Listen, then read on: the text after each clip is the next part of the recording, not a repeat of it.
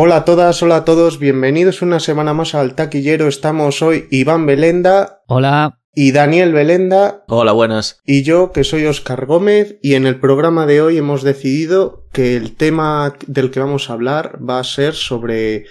Eh, sobre películas que han adaptado eh, novelas de autores que han tenido éxito, son muy reconocidos los autores, entonces cada uno de nosotros vamos a ir sacando a un autor y hablar un poco en general de, de sus novelas más famosas que han sido adaptadas. Entonces, si te parece, Iván, empieza tú. Vale, bueno, pues eh, como, bueno, a día de hoy de la grabación, Queda semana y poco para el estreno de la segunda parte de Dune. Vamos a calentar un poco motores y vamos a hablar de las adaptaciones de, de Frank Herbert, ¿no? Las que han hecho, que realmente solo han hecho las adaptaciones de Dune, de, todo lo que escribió.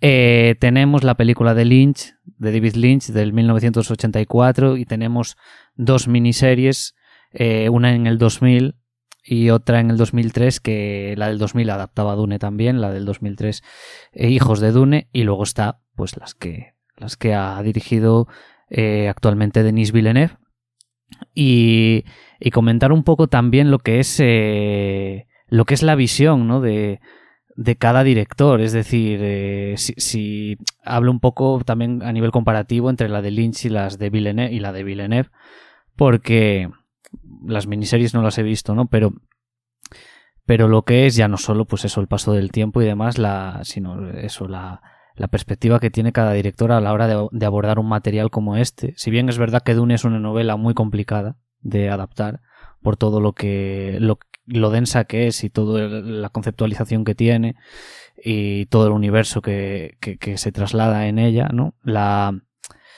eh, y bueno, y también el tiempo que requeriría eh, hacer una historia mm, coherente con, lo que viene en el texto. Eh, claro, la de Lynch, estamos hablando de una película de dos horas y cuarto, que fue un fracaso en su época, fueron 40 millones de, dólares, de dólares recaudó 30 millones y, y realmente es una película que se puede disfrutar. Yo mismo la disfruto hasta un punto, pero se nota, ¿no? Ese, ese, ese, ejercicio de síntesis casi hecho por obligación que, que, a David Lynch en ese momento le, le, hicieron, ¿no? Porque es una película que él había rodado unas ocho horas de metraje, hizo una reducción de cinco horas y luego eh, Dino de Laurentiis eh, le dijo no me sirve, tienes que cortar más para estrenar en cines y al final queda reducida una obra tan extensa, ¿no? En una película de dos horas y cuarto y es inevitable que, que los que, el montaje eso se note, ¿no? Y que queden muchas cosas en el aire que nos explican o no se explican bien. Em, que también por otro lado a mí me gustaría en algún momento que, que, no creo que suceda, ¿no? Pero que ese material que, que no hemos visto de la adaptación de Lynch se pudiese ver en algún momento.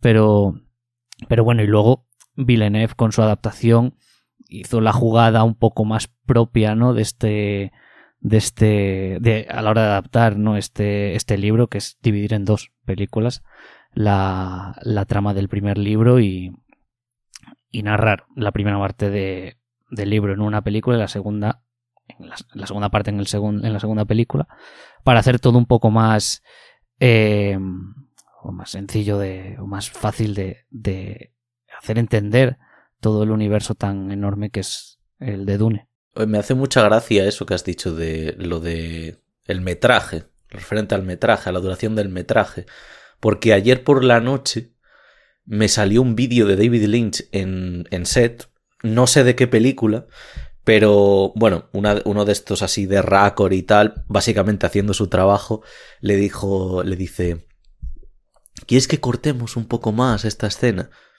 Y David Lynch se vuelve loco, súper enfadado, eh, pero, pero, ¿a ti qué te pasa con lo del tema del tiempo? Pero, ¿a quién le importa cuánto dura una escena? ¿Qué más da si una escena dura mucho o dura poco? Y tal, enfadadísimo con la, una chica que le había, que le había preguntado y eso. Y, y bueno, en esta película supongo que, que, acabó un poco también. Hombre, resquemado porque al final no. Vamos, de dos horas a ocho. Claro. Tu versión no, no se consigue. Lynch a partir de ese momento ya se negó a trabajar con grandes productoras y de hecho todas las películas que ha hecho ha sido más, eh, más recatadas en cuanto a, presupuesto y demás porque... Igual por eso se puede agradecer el fracaso para el resto de carrera que hizo este, este señor años después, pero si ves esa película de Dune, eh, hay cosas que no, que cuando lees la novela no te planteas y son regalos que te da él, porque cuando tú lo lees ves, eh, por ejemplo, el, el diseño del varón Harkonnen, el gran villano, eh, no te le describe, de hecho, las películas actuales sí que en diseño se parece mucho más a lo que estarían describiendo, pero en la película de Lynch es una cosa completamente repulsiva. Eh, a mí, respecto a que un villano te genere rechazo, me parece un, me parece mucho más fácil sentirlo en la de David Lynch que en la actual. Y hay varios conceptos que, que trabaja bien la película, como los sueños y, y que eso siempre lo ha hecho bien Lynch. O sea, es que lo que dices tú sigue eh, pese a todo lo cortado, sigue teniendo muchas imágenes que merecen mucho la pena y yo no creo que haya mucha forma de rescatar eso, al menos por parte de Lynch, porque si alguien lleva 40 años odiando, eh, odiando el haber hecho ese proyecto, pues no se va a poner ahora a rescatarlo ni nada, como no sea un intento propio de la productora, mm, no sé. Sí, la verdad es que con el tema del diseño sí que es bastante llamativo. Eh, eh, y casi, no solo con el varón, sino con la bestia Raban y tal. Con, bueno, eh, Faith Rauza todavía no ha salido en las. O sea, sale en la segunda. Si ves el tráiler ya sale y tal, pero digamos que es una estética muy. De hecho, los Harkonnen en sí ya tienen una estética muy, muy marcada de gente rapada, sin cejas, que básicamente parecen clones unos de otros, ¿no? Eh, bueno, con una complexión diferente, evidentemente, ¿no? En la otra era como más, había como un diseño como más diferente, ¿no? Eh, entre ellos sí que tenían el pelo eh, pelirrojo, eso sí que me, suena porque estaba Sting y tal, y el Kenneth, Macmillan, el que hacía de del Barón Harkonnen sí que tenían, me suena, ¿no? El pelo. Hombre, eran diseños mucho más arriesgados, porque al final es una cosa tan fea que sí, que hoy día, por muy bien que esté alguna película, no pueden arriesgarse a hacer algo tan feísta la mayoría de veces, que luego sí que te lo encuentras en alguna película, pero no sé, ese atrevimiento por ese diseño no, no está tan existente hoy día. Tengo la sensación. ¿Cómo era el bicho este que salía, eh, ¿no? Eh, que, que, es el que recogía eh, el, material con el que se hacían los viajes interestelares. Eh, la, especie, la especia. Eh, era, un, era, un, bicho rarísimo en la de Lynch. No, es, no, en la de Lynch yo creo que eso era... Eh, no era un bicho, no era la especie en sí, era como un No, no, la especie en sí no. Claro, claro, pero no era como el bicho que la recababa y lo tenían ahí dentro de la nave como para que se diese lugar al viaje. Yo es que ese, yo es que ese bicho me, quería sonar que era como un líder. O sea, en plan, está eh, el emperador y es, y es un líder por encima del emperador. O sea, es como un. Ah, vale, vale. Me, quiere sonar así. Que, es, un, es, un, bicho que no sale en la de. Que no sé si saldrá en la segunda, ¿no? Pero en la, en la de.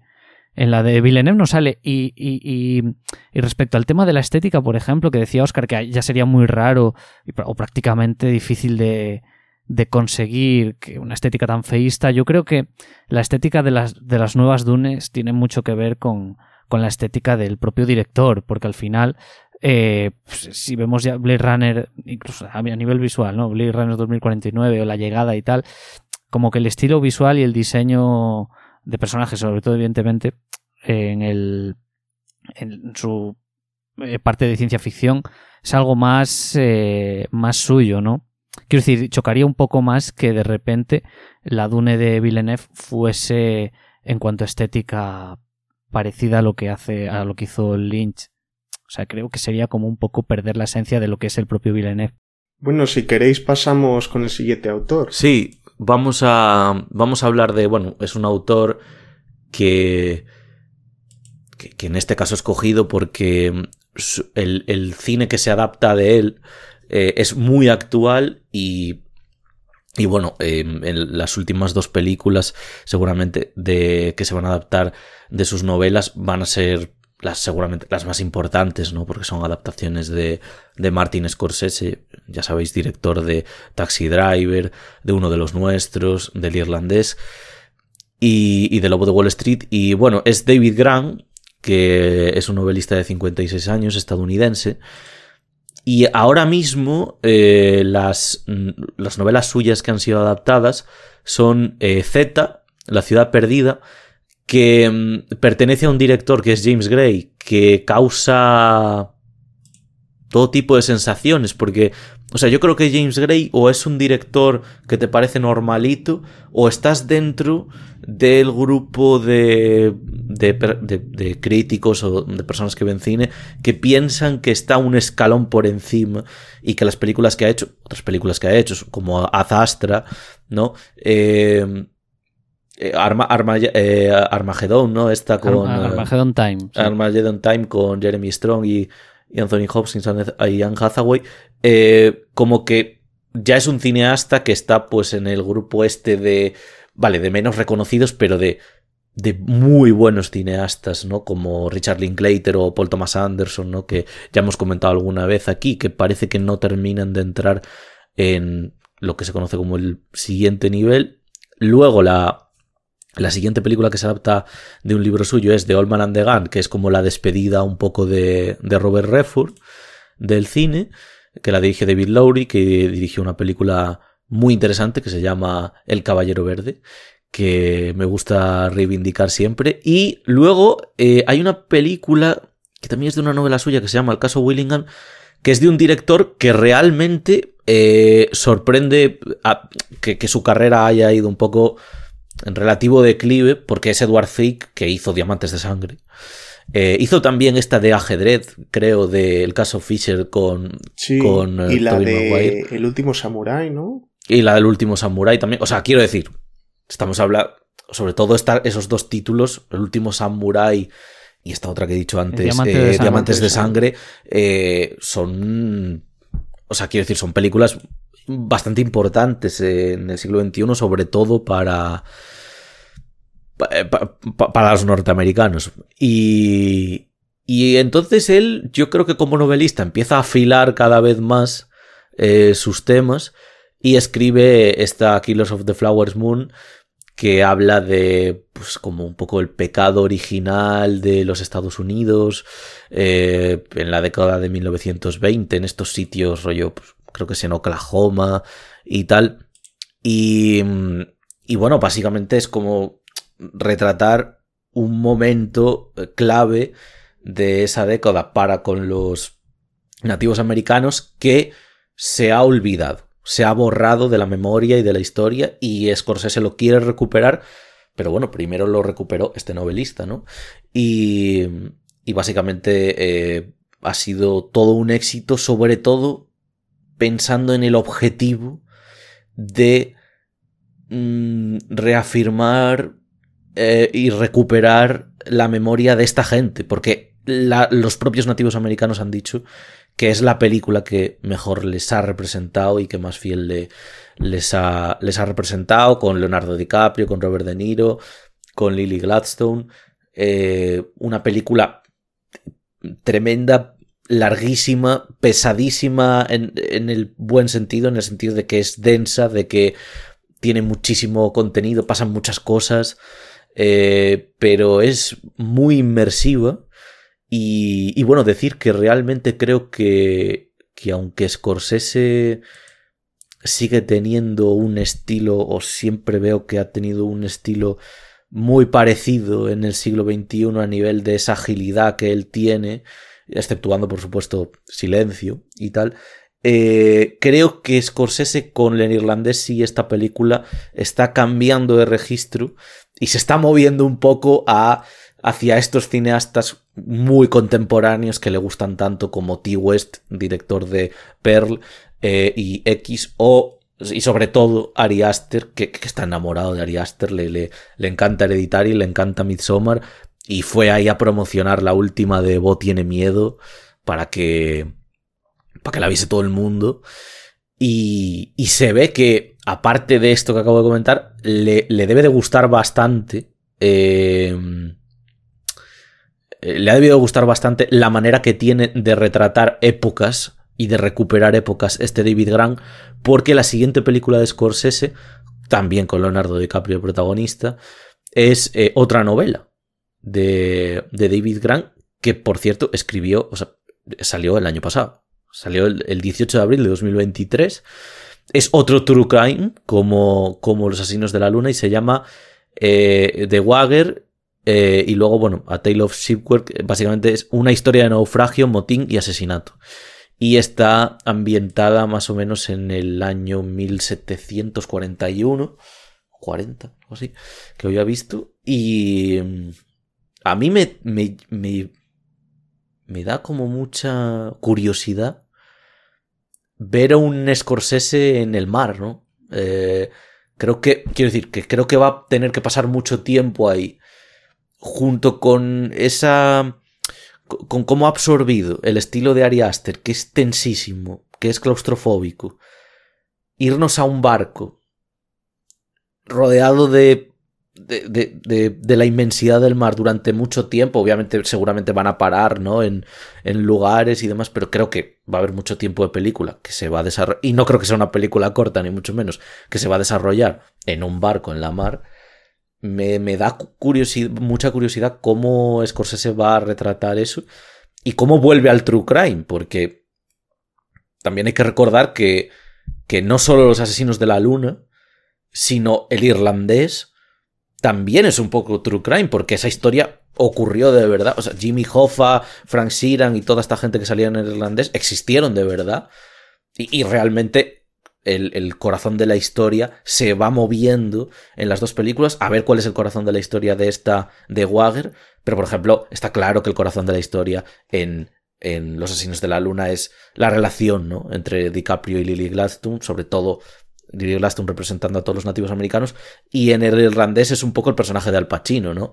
De Jimmy Hoffa, que, está rodeado de, de una cantidad de cabrones tremendos, mafiosos, eh, asquerosos, y él está ahí como intentando eh, mantener como su lucha social en, los Estados Unidos. Me hace gracia lo que has dicho de Scorsese y las, las películas largas, en plan, porque dices, esta película pues probablemente no sea corta, eh, probablemente sea verdad, pero la Scorsese va a hacer una película antes que esa, que es una película sobre Jesucristo, que va a durar hora y veinte, o sea, pero además me sorprende muchísimo que ya sepa cuánto va a durar. Porque al final, quiero decir, esto normalmente se dice, ¿no? Que el, que el guion a minuto por página, ¿no? Entonces, pues dices, vale, un guion de 80 páginas, 80 minutos. Pero luego el guion se ve abocado a eh, cambios de forma constante, ¿no? Entonces, eh, esos 80 minutos pueden alargarse o pueden quedarse tal, pero es como que ha dicho durará 80 minutos y me resulta llamativo y yo creo que va a ser una película bastante polémica porque ya siempre que se ha metido, Scorsese que es católico y tal, siempre que se ha metido con películas religiosas eh, como La Última Tentación de Cristo, al final, La Última Tentación de Cristo en su momento tuvo una polémica de la... No me acuerdo por qué había sido, pero tuvo una polémica tremenda. Sí, bueno, por representar desnudo a Jesús en la cruz, fue en ese caso. Era, era, era solo por eso, ¿no? alguna bueno, eh, por, la visión en general de que estaba casado con María Magdalena y, y sí, también hay que considerar respecto a eso que yo quiero creer que la iglesia tiene menos poder hoy día que el que tenía en los 80. Eh, y que esos comentarios de ofendidos por eso, pues tendrá que ir en, algún momento cuando se adapte eso rebajando. Y yo, bueno, para decir nada, algo brevemente sobre David Grant y sus adaptaciones, eh, decir que hay, eh, o sea, quizás, excepto Edward Sweet, que, yo creo que es verdad que con el paso de los años como que ha ido bajando un poco, ¿no? Si es verdad que si echáis un ojo a su filmografía, tiene películas que, aparte del último Samurai y, y esta Diamante de Sangre, pues tiene películas, eh, no sé, por ejemplo, la de Leyendas de Pasión o, o creo que había otra que sea Tiempo de Honor, me parece, que era una de sus primeras películas. Tiempos de Gloria, perdón, Tiempos de Gloria, que, que también tenía, bueno, que a nivel crítico y tal tuvieron mucho, mucho éxito. Y, y, pero respecto a eso, que las adaptaciones de David, Grant, de David Grant suelen contar con directores muy interesantes, porque James Gray eh, yo creo que es de estos directores que juegan un poco en la liga. A mí me gusta bastante. Y no es un director que se quede en un solo género, ¿no? Que de hecho empezó con, con thrillers, eh, Little Odessa, eh, La otra cara del crimen, La noche es nuestra y tal. Luego se atreve a hacer Adastra, que es así como una. Al final es una revisión, ¿no? De, de Apocalipsis Now en el espacio, salvando las distancias, ¿no? Pero más o menos la premisa es parecida. Eh, Luego está Z, película de aventuras, y, y, Armageddon Time, una película. No es antes Z y luego. Sí, antes Z, sí, sí, antes Z y luego Adastra, y la última Armageddon Time que eh, se mete dentro del carro de estas películas como Belfast y tal, y, y, esta de Richard Linklater que nombró Dani antes, la de, creo que era 11. Eh, Apolo 11 y medio, algo así. Ah, no sí, me. Apolo 11 y medio. Eh, que hace así como una especie de homenaje a, a su infancia y a algún familiar en este caso la figura de su abuelo de Anthony Hopkins. Y yo creo que como que siempre cumple. Y luego está eh, David Lowry, que David Lowry no te hace una película normal. Normal en el sentido en el que tú vas esperando una cosa eh, y él pues tiene una manera de narrártela mm, que se separa un poco de lo que es habitual. Por ejemplo, una película de atracos como es The Old Man and the Gang tiene una narrativa bastante más pausada de lo que suele ser una película de atracos y tal, es algo más reflexiva. A Ghost Story o El Caballero Verde son películas eh, densísimas también, ¿no? Y quiero decir, creo que, que, que, el material de partida es lo suficientemente bueno para eso, para que directores con suficiente mirada personal se atrevan a adaptar esas historias. Y bueno, como ha dicho Dani, Scorsese también. Vale, ahora voy a pasar yo al primer autor que traigo hoy, que es Dan Brown, el creador de las historias El Código da Vinci, Ángeles y Demonios e Inferno, eh, todas ellas protagonizadas por el personaje Robert Landon que en el cine ha interpretado Tom Hanks, que es un profesor de iconografía y simbología de la Universidad de Harvard. Eh, más allá de Tom Hanks, los repartos de estas trilogías tienen a muchísimos actores hiperconocidos como Iwan McGregor o Ian McKellen, Jean Reno, Audrey Tatu, eh, Omar Sy, un larguísimo etcétera. Me parece que lo mejor que tiene su trilogía en general es la banda sonora de Hans Zimmer y las localizaciones históricas. Narrativamente me parece que son bastante caóticas. En la novela pasa lo mismo pero el hecho de ser fiel a la novela, siendo igual de caótico, tampoco creo que, que juegue muy a bien. Para, para mí es mejor Ángeles y Demonios que el Código da Vinci. Eh, que me, y Inferno sí que me parece que tiene como 30, 45 minutos que están más o menos bien, pero luego se le vuelve a ir la pinza mogollón. Entonces, pues me parece que, bueno, que Dan Brown en ese aspecto ha sido un autor superventas eh, como pocos en, en los últimos 25 o 30 años. Y bueno, esta trilogía eh, dirigida por Ron Howard en total, que no lo ha dicho, que bueno, Ron Howard hizo Willow, Apolo 13, Rush, Vamos, es un director un poco para todo, porque ha hecho cine de, familiar y cine de aventuras y cine dramático en general.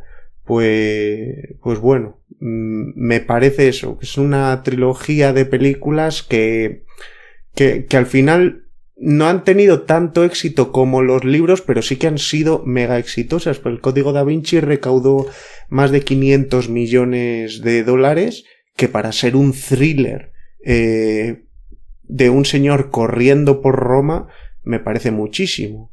Sí, yo, yo realmente de Dan Brown, las adaptaciones que ha hecho, eh, realmente solo he visto el Código da Vinci. No es una película que me apasione especialmente. De hecho, eh, recuerdo verla en su momento cuando se estrenó, no sé, no sé si al año 2006, siguiente. creo. Sí, no sé, o fue, o fue el año siguiente o pocos meses después de estrenarse. Y ver, bueno, tienes una edad que igual todo el entramado te puede dar un poco igual, pero sí que la revisité hace unos 5 o 6 años y me sigue dando pues esa sensación de, de película que eh, bastante insustancial, quiero decir, que no me genera el suficiente interés como para engancharme en esa trama criminal y yo creo que también un poco por eso eh, me ha dado por dejar de lado las, las siguientes partes, ¿no? Que sí es verdad que es lo que, bueno, algo comentabas tú, ¿no? De que ángeles y demonios opinas tú, pero en general la ponen bastante mejor o algo mejor que la primera. Hay que decir que las novelas salió primero Ángeles y Demonios y luego el Código da Vinci, pero en cines las estrenaron al revés y de hecho el personaje que hace Tom Hanks se supone que ha vivido los acontecimientos de El Código da Vinci cuando ha hecho Ángeles y Demonios. Bueno, pues en general un, un autor de, de, mucho éxito, Dan Brown, y estas películas, pues que de verdad sí que tiene adeptos, porque es eso, es uno de los autores más vendidos de los últimos 30 años. Imagino que la número uno es JK Rowling, pero este debe de estar, si no en el podio, muy cerquita. Vale, pues comentamos un poco lo que ha hecho Cormac McCarthy en cine. Ha hecho, en verdad, bueno, eh, estoy viendo aquí cinco adaptaciones se han hecho de su obra. Eh, Todos los caballos bellos en 2000, No Space para Viejos 2007, eh, En la carretera en 2009, The Sunset Limited en 2011 y Chill of God en 2013. Yo he visto No Space para Viejos, La carretera y The Sunset Limited. Em, más añadir que guionizó la película eh, más, infravalorada, de la carrera, yo creo, de Ridley Scott, que es el consejero. Em, y, también relacionándolo un poco con el consejero, que aunque no sea libro y demás, eh, es un escritor con un mundo interior muy, muy siniestro y muy poco concesivo. Es decir, con estas películas pasa, igual con The Sunset Limited no tanto, porque al final The Sunset Limited es una obra de teatro prácticamente, ¿no?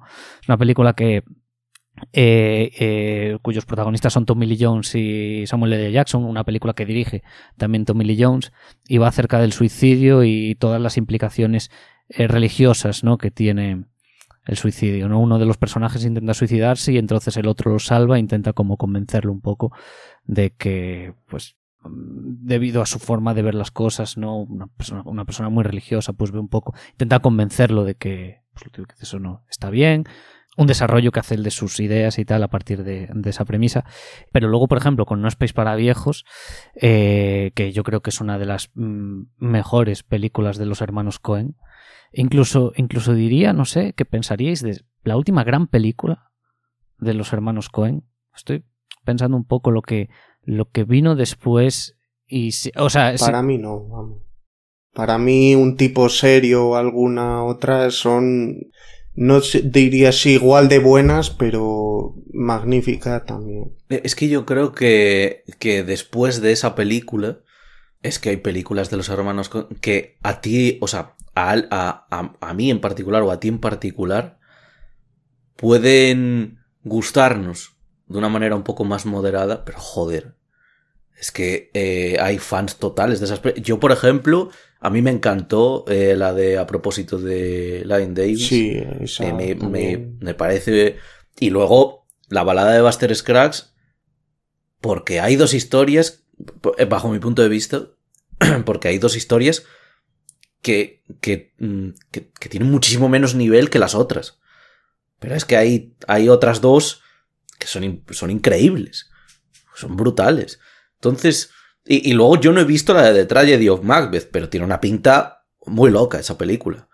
Sí, yo, yo creo que tiene que ver también un poco con el pozo, eso que te dejan las pelis. A mí no, no es país para viejos, terminas de verla y quedó alucinado. Con el resto, a ver, a mí, por ejemplo, que más después de leer me parece divertidísima. A propósito de, de Louis Davis, me, me gusta bastante. Un tipo serio también. Realmente, que si me paro a pensar, me gustan bastante el resto de películas, igual un poco menos Ave César de las que hicieron después de No Space para viejos, pero pero como ese pozo, ¿no? Como me, puede dejar una ah, bueno, y, Fargo. Y a mí Valor de Ley me encantó, ¿eh?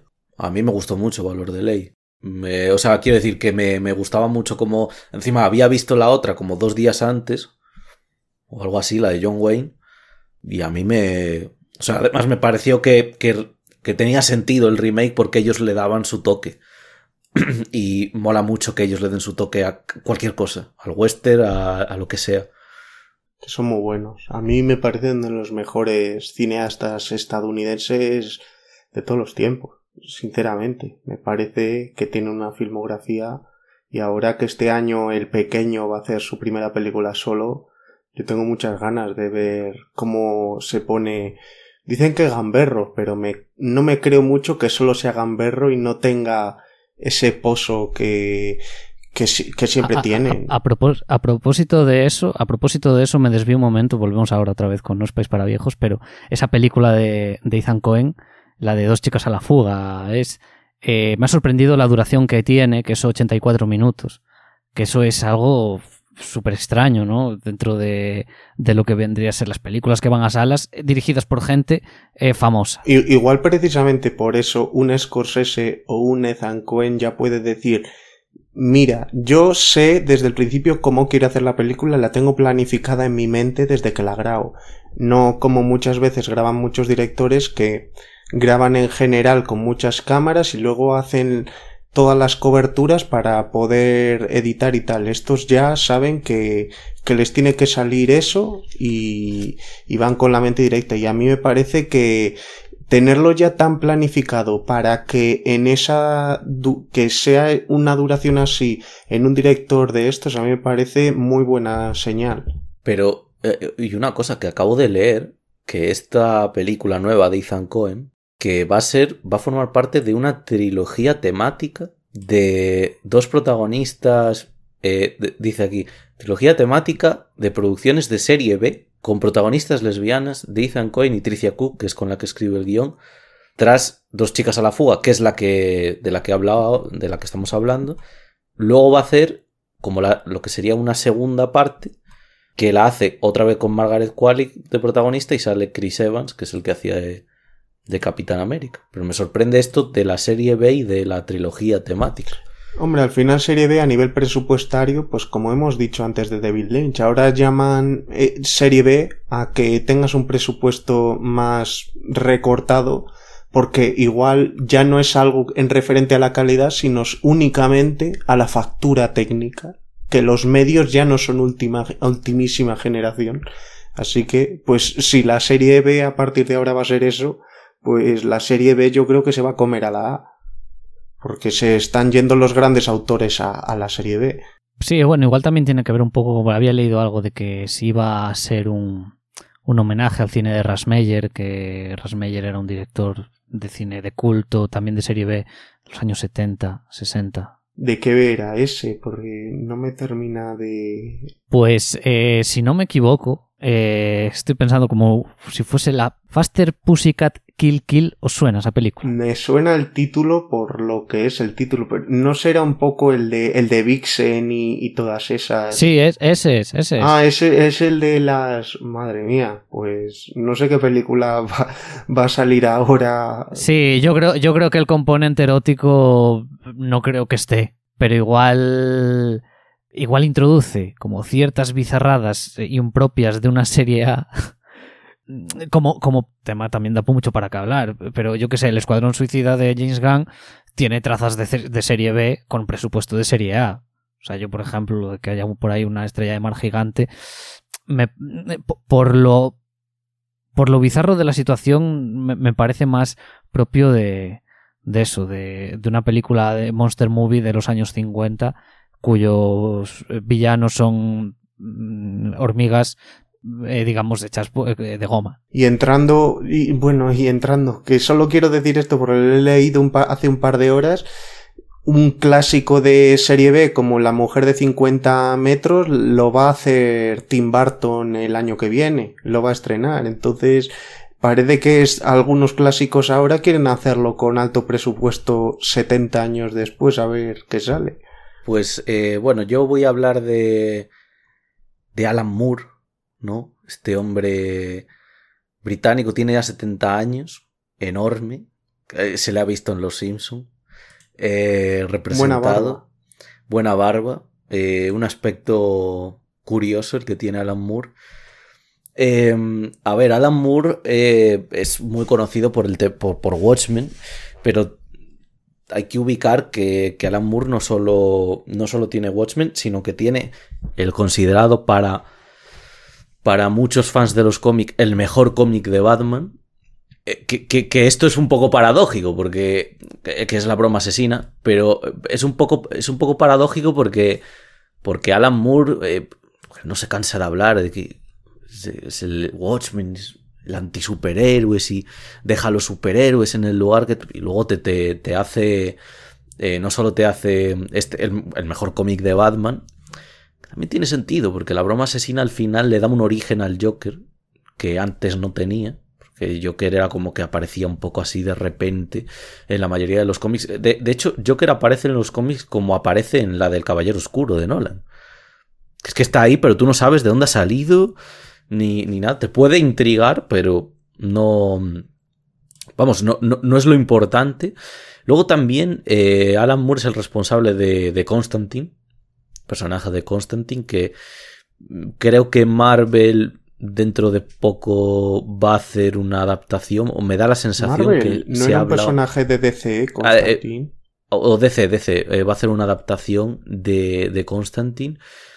No sé qué van a hacer, no sé si va a volver Keanu Reeves o si no, pero sé que ellos quieren reiniciar eso de alguna manera y que lo han estado investigando como lo investigó eh, Marvel con Blade, que al final sí lo, sí lo van a hacer. Y, y luego, bueno, Alan Moore a nivel de cine tiene otras dos películas muy conocidas eh, de, de- de calidad bastante diferente, ¿no? Sobre todo para el público eh, genérico, que es la Liga de los Hombres Extraordinarios y V de Vendetta, porque la Liga de los Hombres Extraordinarios por mucha gente es considerada una patata tremenda y V de Vendetta es una película súper querida, súper recordada en el imaginario colectivo. Menos por Alan Moore, porque a Alan Moore no le gusta, creo que ninguna de las adaptaciones que han hecho. Claro, claro, pero es que Alan Moore es que es un hater total. O sea, quiero decir, ya, ya con la última. Con la última serie de Watchmen. Con esta que hizo el creador de Perdidos, ¿no? Que le dio como El Lindelof, un- ¿no? Lindelof. Lindelof que le dio un lavado de cara ahí y tal, que, que como que eh, eh, dio un salto en el tiempo de 40, 50 años y tal, y contaba el pasado de, de los personajes, pero a la vez el futuro, eh, con el tema de los hijos de los personajes originales y, y cosas así. Y, y- y dijo que no, que, que no, directamente que no quería saber nada, o sea, que, que ni la iba a ver, o sea, que no le preguntaran más. Que le paguen y que. Exactamente. Y yo creo que Alan Moore debe de estar tirándose aún más de los pelos, porque he visto que, que se va a hacer una adaptación de Watchmen de animación.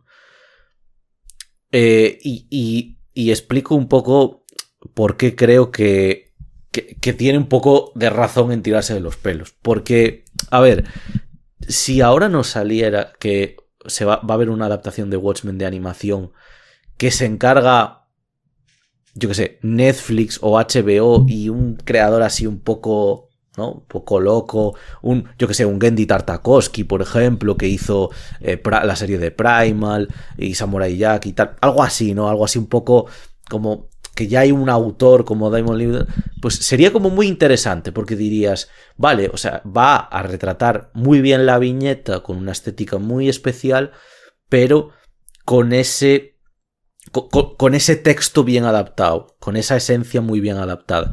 Pero claro, es que lo que he visto es que la productora de esta serie de, animada de Watchmen, de esta miniserie animada de Watchmen, eh, va a ser eh, la, digamos, la productora de animación de DC. Y la productora de animación de DC, que hemos hablado de ella alguna vez, pues son películas eh, que tienen dos o tres directores, que siempre me acuerdo del Simu Liu y el Jay Oliva este, que, que, que han- deben de haber Y hecho... Laure Montgomery. Sí, o sea, que deben de haber hecho 20 eh, y tal. Y, y son películas que, que- que realmente funcionan, eh, pero son todas iguales y no terminan de alcanzar ninguna un nivel que dices, madre mía, eh, la acabo de, o sea, he tenido una experiencia, ¿no? Diferente y tal. Y, y a, mí, a mí es que me encanta Watchmen y creo que, que hay que respetar un poco ese material que, que, no me parece una mala idea hacerlo de, de, animación. Ya hubo una miniserie de animación de Watchmen hace mucho tiempo pero... Sí, no, era como con... Eh, no había como un corto que era como un contenido que se incluía dentro del DVD o del Blu-ray de Watchmen, que era eh, la balada del pirata o una cosa así, que era una novela que leían los unos personajes de, de Watchmen. Creo que los que estaban hablando cuando de repente impacta la bomba, ya casi al final, estaban como leyendo ese relato y adaptaron un relato de piratas, no me acuerdo cómo se llamaba. Sí, relatos del navío negro. Sí, es, sí. Pues, es un poco y, y a ver, yo creo que yo, yo a ver, yo no soy fan nada, eh, no soy fan para nada de la película de Zack Snyder, pero sí que es cierto que él adaptó el material con, sobre todo a nivel visual, con mucho respeto. O sea, visualmente es una película muy buena, muy potente, el diseño de producción es brutal, la ambientación de las calles, eh, la estructura videoclipera que tiene, pues, quiero decir, hay videoclips que molan mucho, ¿no? Hay videoclips que, que están muy guay y hay tres o cuatro videoclips en la película eh, porque es lo que son, o sea, tampoco vamos a decir, son unas secuencias de montaje. Sí, hay una del relojero, que sí es una secuencia de montaje, pero por ejemplo, eh, hay una escena de un funeral y, una escena de un tío ahí cayendo de una nave y cargando a esa gente que son videoclips. Son videoclips porque la estética y el montaje es, un videoclip encerrado ahí que no es que sintetice cosas, ¿no? Como, como, su. como su. su intro, ¿no? Su intro, aunque sí es una secuencia de montaje que es una pasada, no sé si termina de salvar eh, el videoclip. Creo que, creo que sí que lo hace más que esas dos escenas que he dicho, pero creo que no llega a la escena del relojero, sí que es más como una secuencia de montaje. Y que además el cine americano en los últimos 10-15 años lo que es es un videoclip tras otro por película. Tenga más contenido narrativo no. Antes hablabas de Apolo 10 y medio. Apolo 10 y medio es un videoclip muy, muy chulo de, de 90 minutos o un poco más. Dicho para bien porque, porque a mí me gusta, pero al final de vez en cuando oyes diálogos, pero es una narración y como una persona te cuenta lo que es vivir en esos años. O sea, en fin, pues hombre, Alan Moore dentro del mundo del cómic, pues será con Frank Miller en el cómic estadounidense de ese género los más importantes que ha habido. Y el, el Bendis, este que hizo Civil War y Michael Bendis se llamaba. Y luego, ¿cómo se llama este hombre también? Porque yo creo que podemos meterlo. El que. que se me ha olvidado su nombre. El que ha hecho Invencible, The Voice, The Walking ah, Dead. Robert, Robert, Kirkman. Robert Kirkman, yo creo que yo creo que se le puede meter también. Además, sí, la estética, o sea, un, un, tono muy diferente, ¿no? Renovado, una violencia. Eh, una manera de ver la violencia con una temática muy crítica, muchísimo más que Frank Miller. Eh, creo que ha conseguido que se tengan muy en cuenta sus obras a nivel cinematográfico. todas estas obras tienen mucha potencia cinematográfica dentro de, sí mismos. Bueno, ahora tenemos algo más que decir. Vale, pues vamos a pasar al siguiente autor, en este caso autora, eh, Patricia Highsmith, que, bueno, el mayor éxito de ella fue eh, el talento de Mr. Ripley, eh, que es un personaje...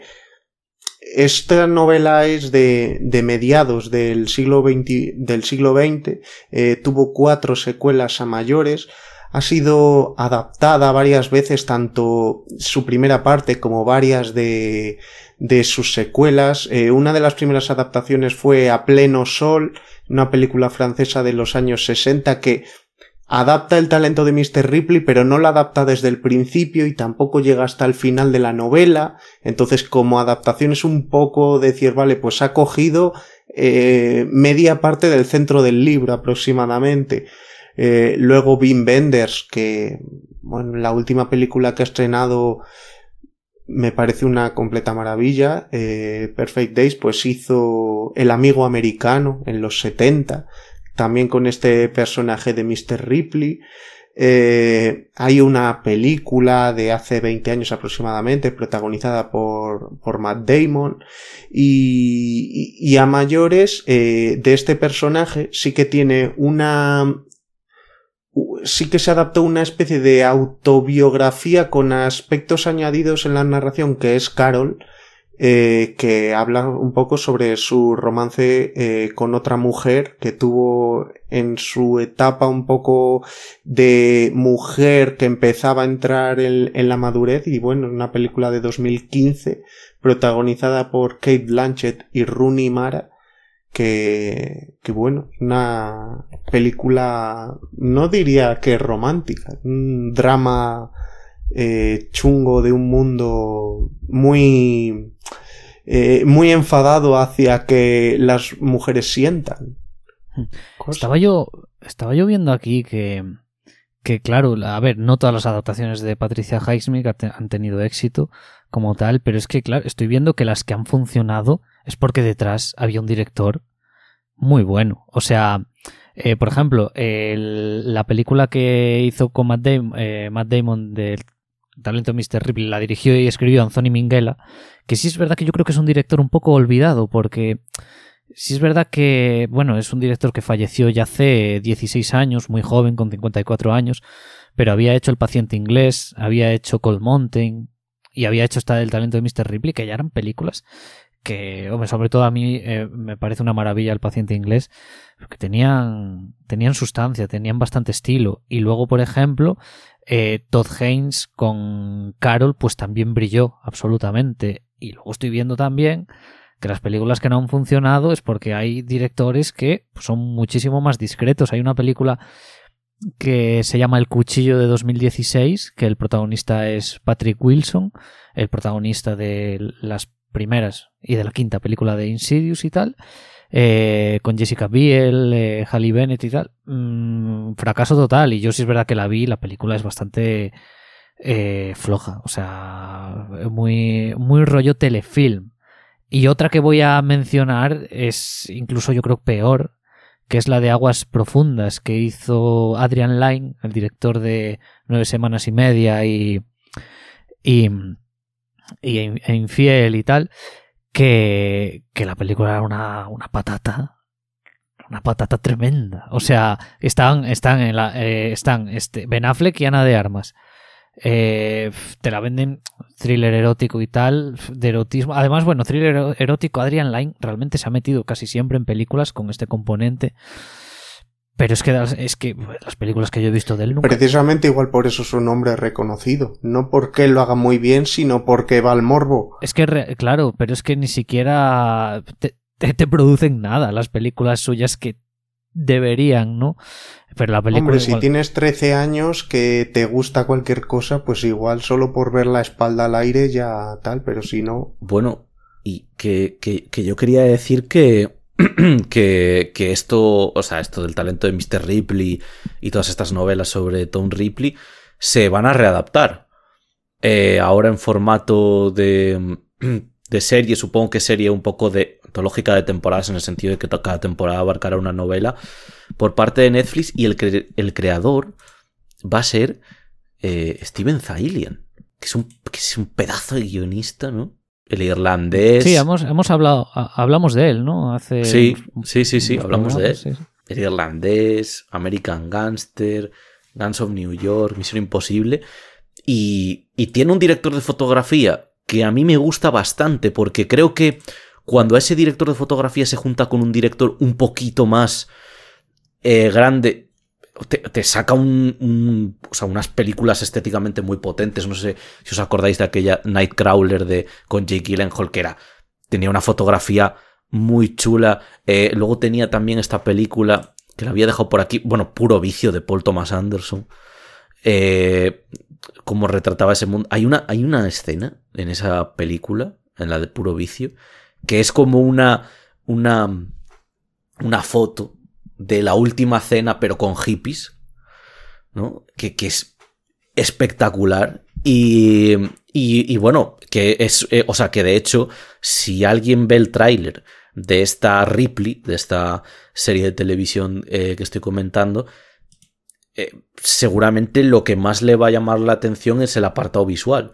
Pero bueno, que está Andrew Scott de protagonista, que es un actorazo, que ahora creo que se le está reconociendo cada vez más. Este año ha sacado una película que se llama All of Us Strangers, eh, desconocidos, aquí se va a titular, que se estrena, no sé si esta semana, creo, justo.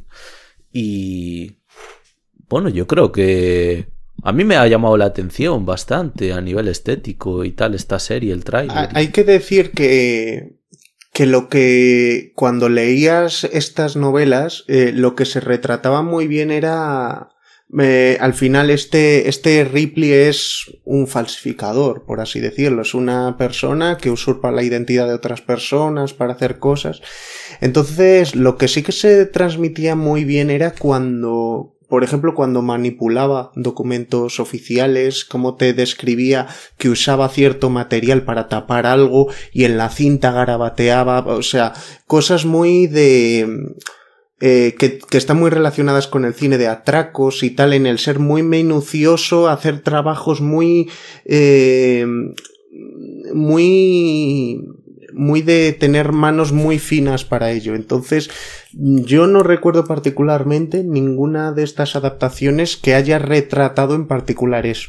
Quizá porque con el enorme contenido que tienen las novelas, eh, si empiezas a añadir todas estas escenas, te sale una película de seis horas. Igual sí que es verdad que un formato eh, de serie mm, facilita el poder recrear esas escenas, pero sí que recuerdo que era la parte eh, más gozosa, el ver cómo estaba manipulando justo un documento y tenía el de la policía llamando a la puerta para comprobar si era o no esa persona y lo tenía que tener listo y, bueno, en general es que me parece me parece un personajazo de mis personajes eh, de novela favoritos que he leído el Tom Ripley.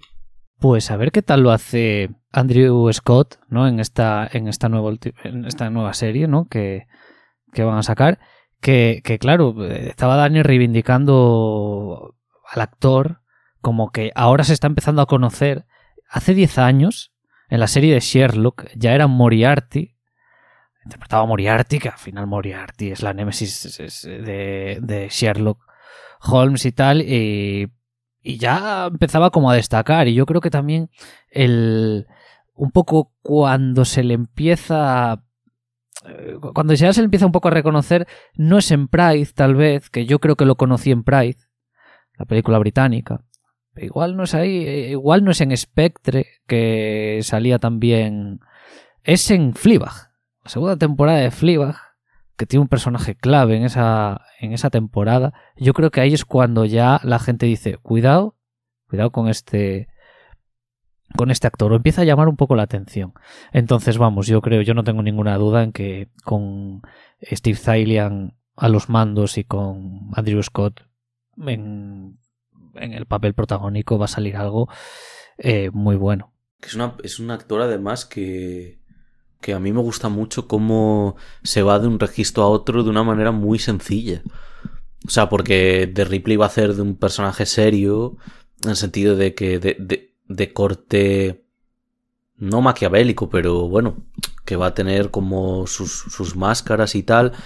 En Pride hace de un personaje completamente mm, eh, compungido, que sí, que, que, vale, que sí, que que forma parte de ese grupo, de ese colectivo LGTBI, pero es en aquella época y es una de las personas que está muy, eh, muy reprimidas y tal, pero luego, luego te hace cosas en las que él eh, destila mucha felicidad, mucho como, como en Fleabag, porque en realidad en Fleabag es un personaje con mucha ironía y tal, pero que no es malo, es, es, es un buenazo, ¿no?